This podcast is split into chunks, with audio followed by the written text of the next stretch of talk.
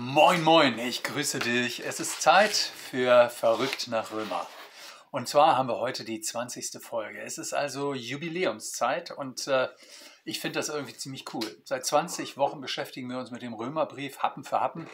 Und äh, ja, wir sind noch nicht am Ende. Im Gegenteil, wir haben bisher ja nur äh, im Grunde die ersten Kapitel uns angesehen und ihr oder du erinnerst dich, ähm, der programmatische Satz, Römer 1, Vers 16, denn ich schäme mich des Evangeliums nicht, denn es ist eine Kraft Gottes, die selig macht alle, die daran glauben, die Juden zuerst und ebenso die Griechen.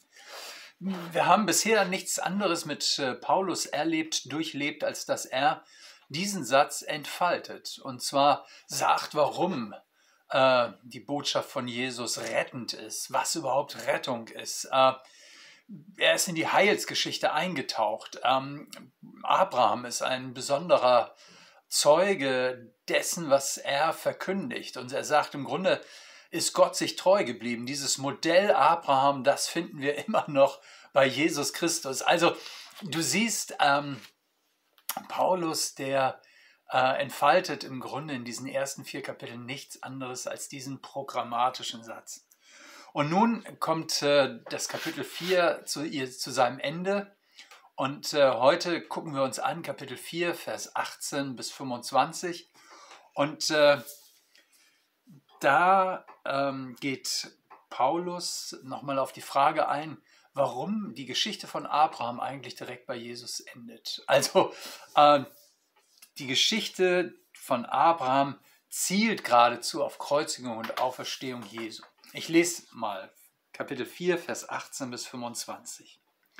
Er hat geglaubt auf Hoffnung, wo nichts zu hoffen war, dass er der Vater vieler Völker werde, wie zu ihm gesagt ist, so zahlreich sollen deine Nachkommen sein. Und er wurde nicht schwach im Glauben, als er auf seinen eigenen Leib sah, der schon erstorben war, weil er fast hundertjährig war, und auf den erstorbenen Leib der Sarah. Denn er zweifelte nicht an der Verheißung Gottes durch Unglauben, sondern wurde stark im Glauben und gab Gott die Ehre. Und wusste aufs Allergewisseste, was Gott verheißt, das kann er auch tun. Darum ist es ihm auch zur Gerechtigkeit gerechnet worden. Dass es ihm zugerechnet worden ist, ist aber nicht allein um seinetwillen geschrieben, sondern auch um unsertwillen, denen es zugerechnet werden soll, wenn wir glauben an den, der unseren Herrn Jesus auferweckt hat von den Toten welcher ist um unserer Sünde willen dahingegeben und um unserer Rechtfertigung willen auferweckt. Also, heute geht es äh, um das Thema Hoffnung. Abraham, der hatte eine interessante Hoffnung. Wenn wir das mal in Vers 18 uns angucken, dann heißt es da, er hat geglaubt auf Hoffnung, wo nichts zu hoffen war. Er hat geglaubt auf Hoffnung, wo nichts zu hoffen war. Ähm, an anderer Stelle heißt es äh, Hoffnung gegen Hoffnung. Also er hat Hoffnung gegen Hoffnung gesetzt. Und wenn man das mal versucht zu verstehen, dann dringt man tiefer ein in das, was Paulus hier bewegt. Also auf Hoffnung gegen Hoffnung. Naja, also es gibt eine Hoffnung, die hat ihren Anhalt quasi an den Fakten. Also, wenn äh, ein junges Paar heiratet, dann kann man davon ausgehen, dass sie auch Kinder bekommen. Äh, sie sind einfach in dem Alter, wo man Kinder kriegt. Ähm, das ist äh, irgendwie so selbstredend. Äh, abgesehen davon, dass das auch heute immer äh, etwas Wunderhaftes bleibt, wenn äh, Kinder kommen. Aber wenn zwei junge Leute heiraten, dann wirkt das fast äh, selbstverständlich. Aber wenn jemand mit 100 noch kein Kind bekommen hat, und die Frau auch nicht viel jünger ist, dann äh, sagt man ja, guck mal, die beiden, die sind ja nun nicht mehr im zeugungs- und gebärfähigen Alter. Das heißt, die Hoffnung, dass man bei denen äh, bald Nachwuchs erwarten kann, die ist gleich null. So.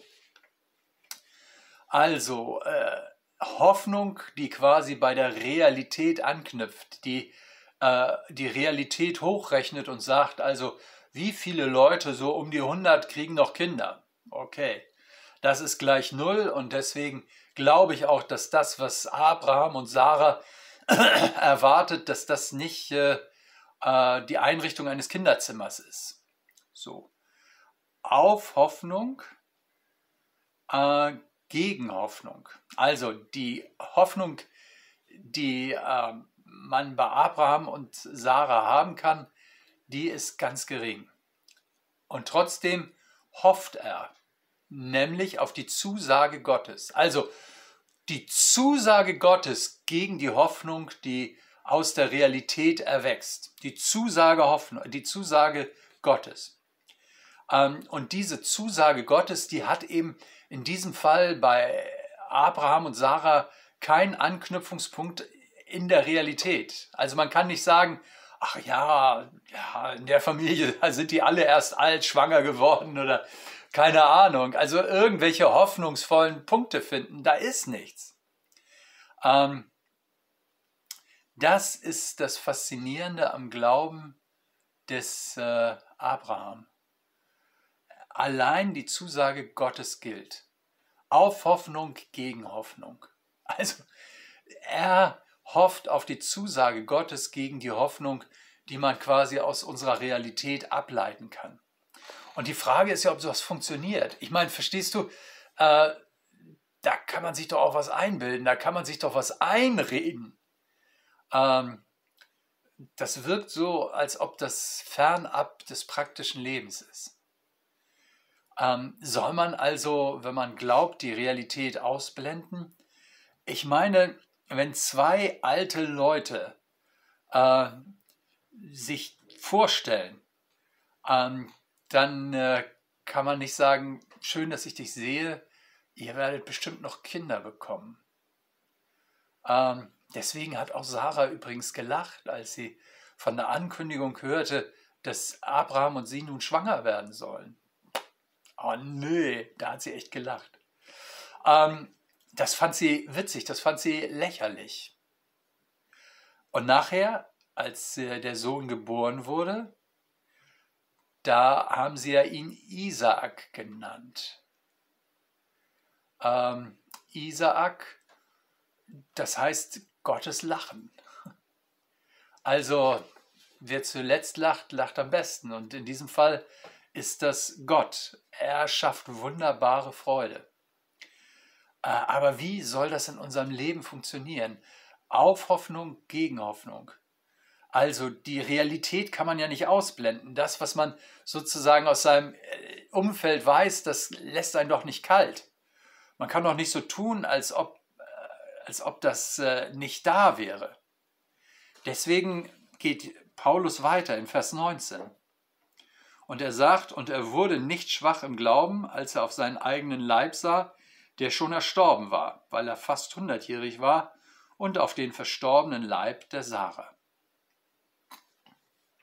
Es ist total interessant. Wenn du dir das äh, mal anguckst, ähm, dann gibt es verschiedene Handschriften. Also ähm, das, was wir vom Neuen Testament haben, ist ja immer wieder abgeschrieben worden und es gibt verschiedene Handschriften, in denen quasi der Römerbrief abgeschrieben wurde. Und die Hauptzahl, also die meisten, Handschriften überliefern das so, wie ich es dir gerade vorgelesen habe. Und er wurde nicht schwach im Glauben, als er auf seinen eigenen Leib sah. Und äh, es gibt ein paar Handschriften, also eine kleine Gruppe, die hat tradiert und er wurde nicht schwach, weil er nicht auf seinen Leib sah. Also, ähm, das ist genau das, was ich dir gerade gesagt habe. Also, äh, da haben die Abschreiber gesagt, ah, das kann doch nicht sein. Der konnte doch im Grunde nur glauben, äh, wenn er die Realität, die so frustrierend und enttäuschend war, wenn er die ausblendete, wenn er die nicht beachtete, dann konnte er sagen, Gott, auf geht's. Ähm, aber das sind die wenigen Handschriften, auch schlechtere, sodass äh, das, was ich gerade vorgelesen habe aus Vers 19, dass das zählt. Er sah die Realität, das, was vor ihm und vor Sarah lag, und er hält sich fest an Gottes Wort, an Gottes Verheißung. Also der Glaube, das Vertrauen auf das Wort Gottes blendet nicht die Realität aus, sondern nimmt sie wahr. Aber sagt, das, was ich sehe, ist nicht die, der Weisheit letzter Schluss, ist nicht die letzte Aussage über diese Realität. Ich glaube an einen Gott, der alles kann. Ich glaube an einen Gott, der diese vorfindliche Realität auf den Kopf stellen kann. Ich glaube einen, an einen Gott, der aus dem Nichts etwas schaffen kann, so wie Paulus das beim letzten Mal gesagt hat. Ähm, also er hält sich an das Wort Gottes, an diesen Gott, der aus dem Nichts die Welt geschaffen hat, der Tote zum Leben auferwecken kann. Ähm, daran ist eben, darin ist äh, Abraham das Modell. Und, äh, und dann heißt es in 21, und er wusste aufs Allergewisseste, was Gott verheißt, das kann er auch tun. Also dieser Abraham, der war quasi erfüllt von dem Wissen, was Gott ankündigt, das kann er auch tun. Oder was Gott bestellt, das bezahlt er auch, wie das mal jemand sagte. Also es gibt nicht nur eine Geschichte von Abraham, wie toll er vertraut hat, sondern diese Geschichte von Abraham, die ist zum Modell geworden. Es geht auch uns so, die wir diesem Gott glauben, in Jesus, äh, der in Jesus Mensch geworden ist, dass wir aufs Allergewisseste uns darauf verlassen können, was Gott bestellt, das bezahlt er. Was Gott ankündigt, das tut er.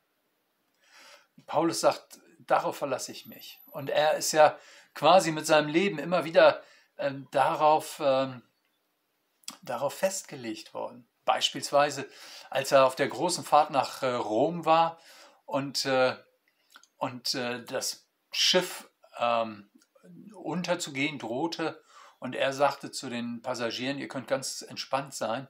Ich habe von Gott die Zusage, dass ich in Rom vom Kaiser stehen werde. Also irgendwie muss ich nach Rom kommen. Ich werde hier in der brandenden See nicht verrecken. Er hat sich darauf verlassen. Zum Schluss, Vers 24 heißt es, sondern auch um unsertwillen, denn es denen es zugerechnet worden ist, wenn wir glauben, an den, der unseren Herrn Jesus auferweckt hat von den Toten, welcher ist um unserer Sünde willen dahingegeben und um unserer Rechtfertigung willen auferweckt. Also, das ist für Paulus die Bestätigung. Ähm, Jesus ist für unsere Schuld am Kreuz gestorben. Er hat sich quasi mit unserer Schuld identifiziert. Ähm, sich eins gemacht mit unserem kaputten und gottlosen Wesen und äh, das Todesurteil Gottes auf sich genommen, das wir eigentlich verdient hätten. Dahingegeben in das schreckliche Sterben der Gottesferne. Das ist das, was Jesus widerfahren ist. Dahingegeben, dahingegeben. Das ist das Wort, das äh, Paulus dafür gebraucht, wo er sagt, ja, es sind viele Leute gestorben. Damals bei den Räumern, heute äh, in den verschiedenen kriegerischen Auseinandersetzungen unserer Zeit, da stirbt man. Aber es reicht nicht, ähm, dass man daraus anschließend eine Theologie macht, das also quasi überhöht, dem nachträglich eine Bedeutung gibt, sondern er wurde von Gott dahingegeben und bestätigt in der Auferstehung. Also, verstehst du, ähm, manche Leute sagen ja, ja, ja, Jesus ist gestorben und äh, man hat ihm danach diese Sühnebedeutung gegeben. Also ähm, das haben die Christen danach irgendwie sich ausgedacht, um sich gegenseitig ein bisschen zu trösten. Und Paulus sagt, nein, haben sie nicht. Lies doch bitte die Geschichte. Lies die Geschichte von Jesus, lies die Geschichte seiner Jünger, lies doch bitte die Geschichte von Paulus.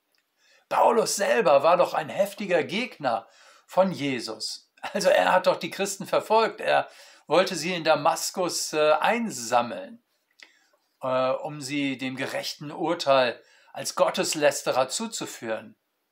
Er suchte Jesus nicht, er war nicht auf der Suche nach einem Retter, nach einem Heiland, aber dieser gekreuzigte Messias, der gestorben ist für unsere Schuld und auferweckt wurde am dritten Tage und worin quasi seine Bedeutung bestätigt wurde, der hatte ihn gefunden auf dem Weg nach Damaskus.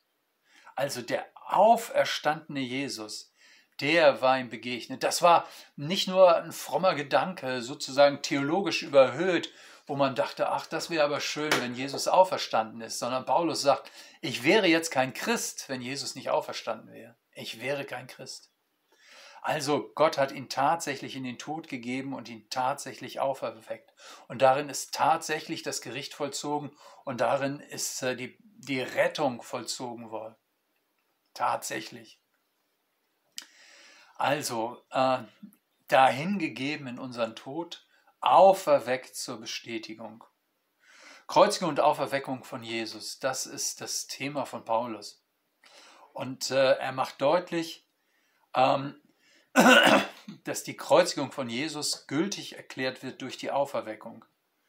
Es gibt nichts Gewisseres als das. Und darin sagt er jetzt, aha, wenn das das Allergewisseste auf dieser Welt ist, was damals passiert ist in Jerusalem um das Jahr 33, dann kann ich von daher mein Leben bauen.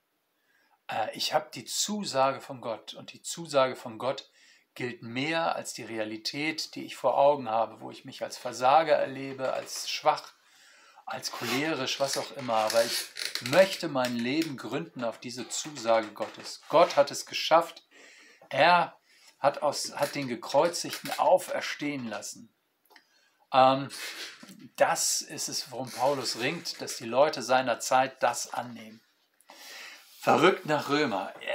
Wir sind jetzt quasi am Ende des ersten Teils. Also Kapitel 4 haben wir jetzt fertig gelesen. Nächstes Mal fangen wir mit Kapitel 5 an. Und äh, vielleicht geht es dir genauso, dass du ähm, resignierst angesichts der Realitäten, die dich umgeben.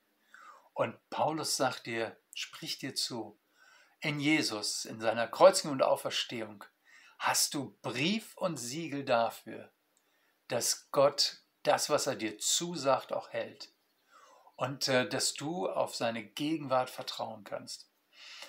Ich äh, finde das total cool. Ich bin immer wieder am Gucken, am Ringen, aber auf diese Realität möchte ich mich verlassen. Und ich wünsche dir von Herzen, dass du das auch kannst. Bis nächste Woche, wenn es wieder heißt, verrückt nach Römer. Mach's gut. Bis bald, dein Pastor Hardy.